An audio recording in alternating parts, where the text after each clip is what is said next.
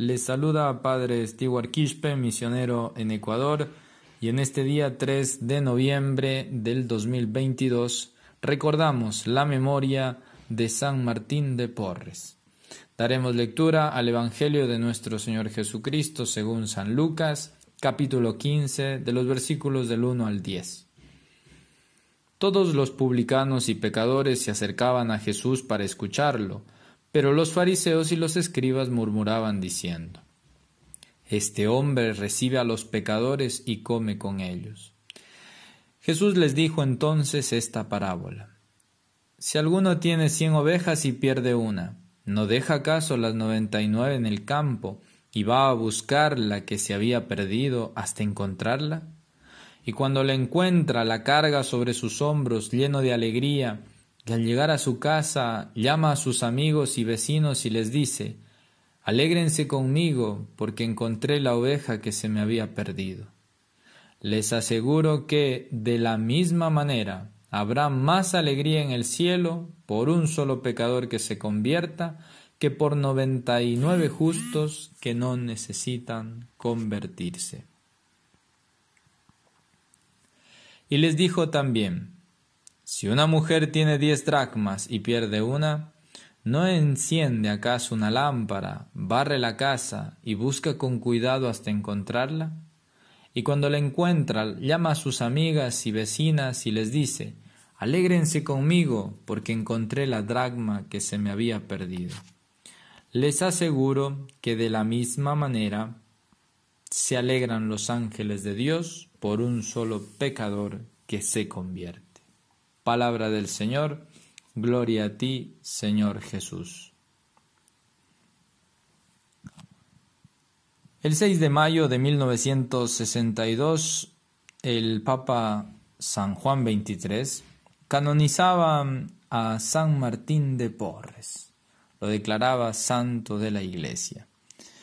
Y cuando la Iglesia declara a, un cristiano santo, ha verificado sobre todo la heroicidad de sus virtudes.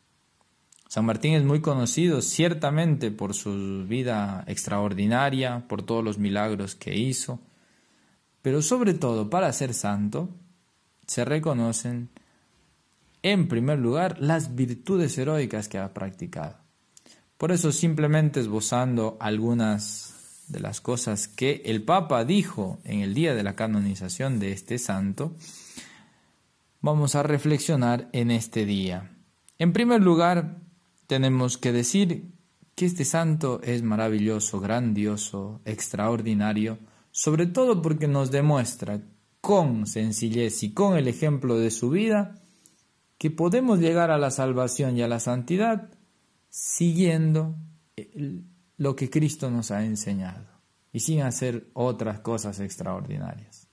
En primer lugar, nos da ejemplo San Martín de que hay que amar a Dios con todo el corazón, con todo el alma, con todo el ser, y en segundo lugar al prójimo como a nosotros mismos. Y esto lo llevó ciertamente a plenitud durante su vida. Una sola era la verdad que movía este corazón y esta alma de este cristiano, él sabía que Cristo nuestro Señor padeció por nosotros y cegado por, con nuestros pecados, subió al leño, es decir, a la cruz, y por eso tuvo un amor especial a Jesús crucificado. De tal modo que se cuenta que San Martín al contemplar esos atroces sufrimientos de Cristo, siendo un ferviente devoto de la pasión de Cristo, no podía evitar el derramar abundantes lágrimas. Es decir, sabía que Cristo se, se compadeció de nosotros los pecadores y él quería, sobre todo, contribuir también en esa misión. Por ello también, como efecto necesario, fue un devoto eucarístico. Tuvo una singular devoción al Santísimo Sacramento, a la Eucaristía. Le dedicaba con frecuencia largas horas de oculta adoración ante el sagrario, porque deseaba nutrirse de Cristo con la máxima frecuencia que le era posible. Es decir, además de que estaba convencido de esta verdad tan profunda, de que Cristo padeció por nosotros para darnos la salvación y de compadecerse por sus dolores, también lo frecuentaba y lo acompañaba lo más que podía. Y claro, por tener esta relación tan íntima con nuestro Señor y ser este hombre de esta verdad profunda y de seguir la enseñanza propia de Cristo, lo llevó ciertamente, no solamente a amar a Dios, sino también al prójimo. Podemos ver en él un ejemplo ciertamente de caridad exquisita. San Martín, obedeciendo el mandato del Divino Maestro, se ejercitaba intensamente en la caridad para con sus hermanos. Caridad que era fruto de su fe íntegra y de su humildad. Sin mucho creía en Dios, pero también sabía y se consideraba ciertamente como un pecador más. Y ese amor a Dios lo llevó a desbordarse en amor al prójimo. De hecho, amaba tanto a sus hermanos, porque los consideraba todos verdaderos hijos de Dios, hermanos suyos, y los amaba aún más que a sí mismo, ya que por su humildad los tenía a todos por más justos y más perfectos que él. Por ejemplo, en él tenemos algunos testimonios y algunos ejemplos que nos pueden ayudar también para nuestra relación con el prójimo. San Martín disculpaba los errores de los demás, perdonaba las más graves injurias, pues estaba convencido que era mucho más lo que él merecía por sus pecados. ¡Qué humildad! Ponía también todo su empeño en retornar al buen camino a los pecadores socorría con amor a los enfermos, procuraba comida, vestido, medicinas a los pobres. En la medida que le era posible ayudaba a los agricultores y a los negros y mulatos, que por aquel tiempo eran tratados como esclavos de la más baja condición, lo que le valió por parte del pueblo el apelativo de Martín de la Caridad. Qué hermoso que se pudiera decir también de nosotros, los cristianos de la caridad por perdonar, por disculpar, por ayudar y por con humildad soportar todas las afrentas.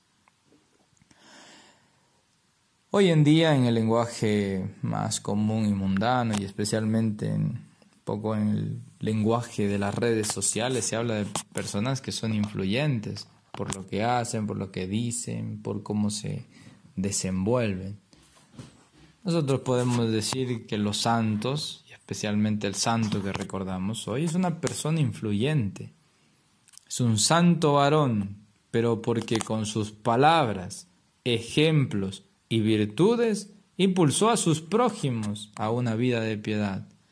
Además, no son, además de amar a Dios, amar al prójimo, inclusive impulsó al prójimo para que también ame a Dios, tengan una vida de piedad.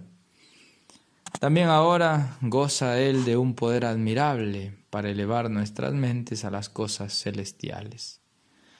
No todos, por desgracia, son capaces de comprender estos bienes sobrenaturales, decía San Juan 23.